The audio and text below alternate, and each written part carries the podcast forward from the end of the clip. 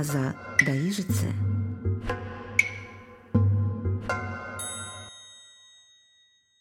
Добрый день, с вами я, Светлана Друговейка-Должанская, и мы продолжаем разговор об истории русского алфавита в рамках цикла, который мы назвали «От Аза до Ижицы» по первой и последней букве древнего славянского алфавита. И сегодня мы подходим уже к разговору о том, как же появилось на свет славянское письмо, то, которым мы пользуемся с вами и сегодня. История примерно такой выглядит, если ее излагать кратко. В середине первого тысячелетия нашей эры славяне заселили огромные территории в Центральной, Южной и Восточной Европе. Их соседями на юге были Греция, Италия, Византия, то есть своего рода культурные эталоны человеческой цивилизации. И вот молодые славянские народы постоянно нарушали границы южных соседей, и чтобы их обуздать, Рим и Византия начали предпринимать попытки обратить варваров в христианскую веру, подчинив их дочерние церкви главным – латинской в Риме и греческой в Константинополе. К варварам стали направлять миссионеров, и в начале IX века славяне начали принимать христианство. И вот тогда встала новая задача. Как сделать доступный для новообращенных огромнейший пласт мировой христианской культуры? Священные писания, молитвы, послания апостолов, труды отцов церкви. Славянский язык, хотя диалектами и различался, но долгое время оставался относительно единым. Да? То есть все славянские народы прекрасно понимали друг друга. Однако единой письменности у славян до принятия христианства, насколько можно судить сегодня, не существовало. И общеизвестная версия происхождения славянской азбуки гласит примерно следующее. Существовала и политическая, и филологическая сторона да, проблемы создания такого алфавита. В римской церкви имелось и было распространено убеждение, что существует только три языка, на которых подобает славить Бога с помощью особых письмен. Это язык еврейский, язык греческий и язык латинский. И что тайна христианского учения должна быть известна только духовенству, а простым христианам достаточно очень немногих специально обработанных текстов. То есть только самые зачатки христианского знания. При этом ни латинский алфавит, ни греческий алфавит не соответствовали звуковой палитре славянских языков. Славянских слов, звучание которых невозможно правильно передать греческими или латинскими буквами, в том числе и слов сакрального, то есть божественного значения, довольно много. Это и слово «жизнь», да, поскольку ни в греческом, ни в латинском нет звука «ж», и слово «церковь», и слово «чаяние», и слово «язык», и многие другие. А вот в Византии на все это смотрели несколько иначе. Здесь начали подумывать над созданием славянских букв. Дед мой и отец мой и иные многие искали их и не обрели. Так, согласно житию, скажет будущему создателю славянской азбуки Константину Философу император Михаил III. Именно Константина призвал этот византийский император, когда в начале 860-х годов, то есть во второй половине IX века, в Царьград пришли посольства из Моравии, а Моравия – это часть территории современной Чехии. Верхи марабского государства приняли христианство уже три десятилетия назад, но среди них активно действовала церковь германцев. И вот, видимо, пытаясь обрести полную независимость, маравский князь Ростислав просил дать славянским народам учителя, чтобы эти учители, учителя, да, или один учитель э, на языке нашем изложили правую веру. Дело этого никто совершить не может, только ты, так напутствовал цесарь Константина Философа. И эта трудная почетная миссия легла одновременно и на плечи брата Константина, игумена православного монастыря Мефодия. Вы ведь солуняне, а солуняне все чисто говорят по-славянски. Вот такой был еще один аргумент императора. Константин – это он в пострижении, в монашестве принял затем имя Кирилл, и Мефодий его светское имя неизвестно, были двумя братьями, которые действительно происходили из греческого города Салуни, современное его название – Салоники, на севере Греции. По соседству с греками там жили южные славяне, и для обитателей Салуни славянский язык, видимо, был вторым языком общения. Константин и его брат родились в большой богатой семье, где было семеро детей. Принадлежала она к знатному греческому роду, и глава семьи Лев почитался важной персоной в городе.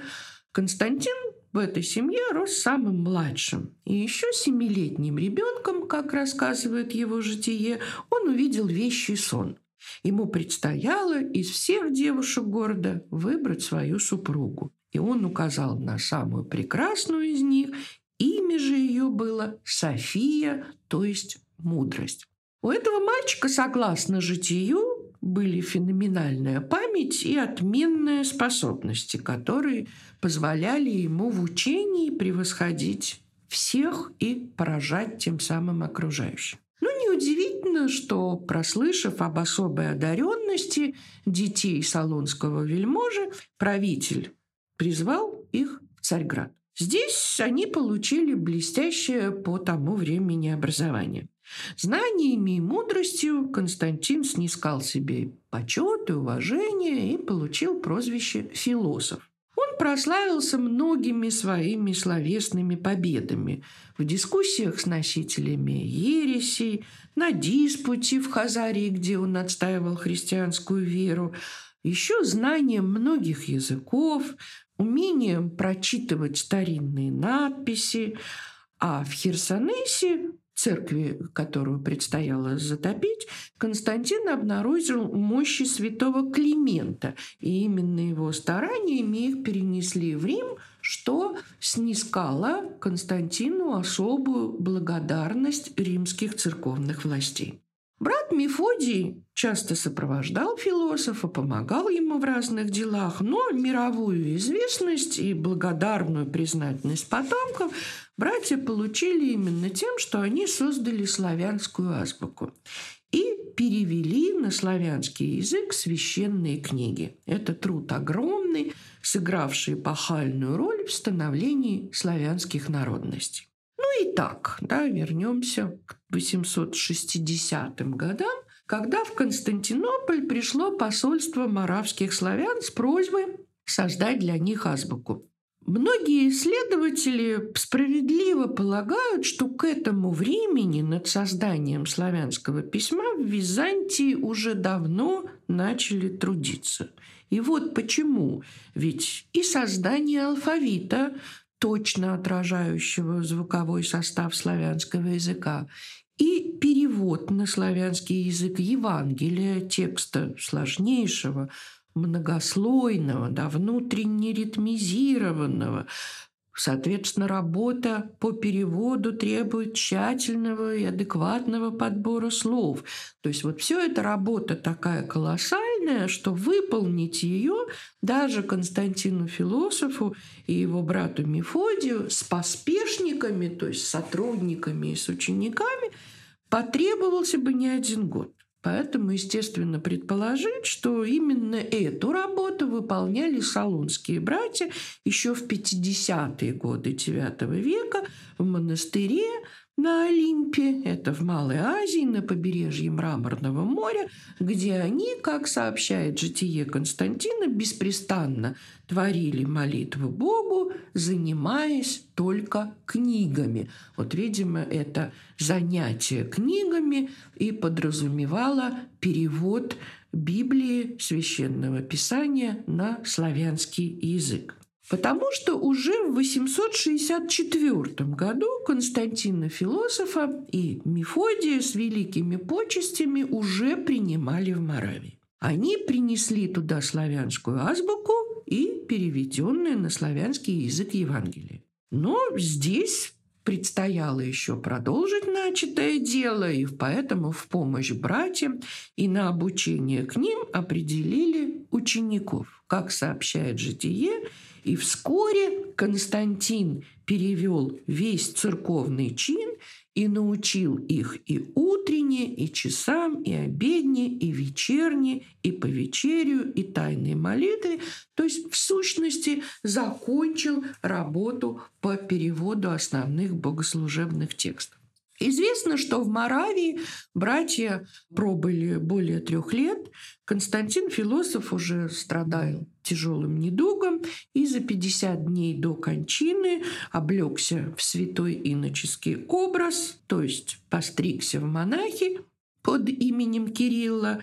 И когда в 869 году он скончался, ему было всего лишь 42 года, умер он и был похоронен в Риме.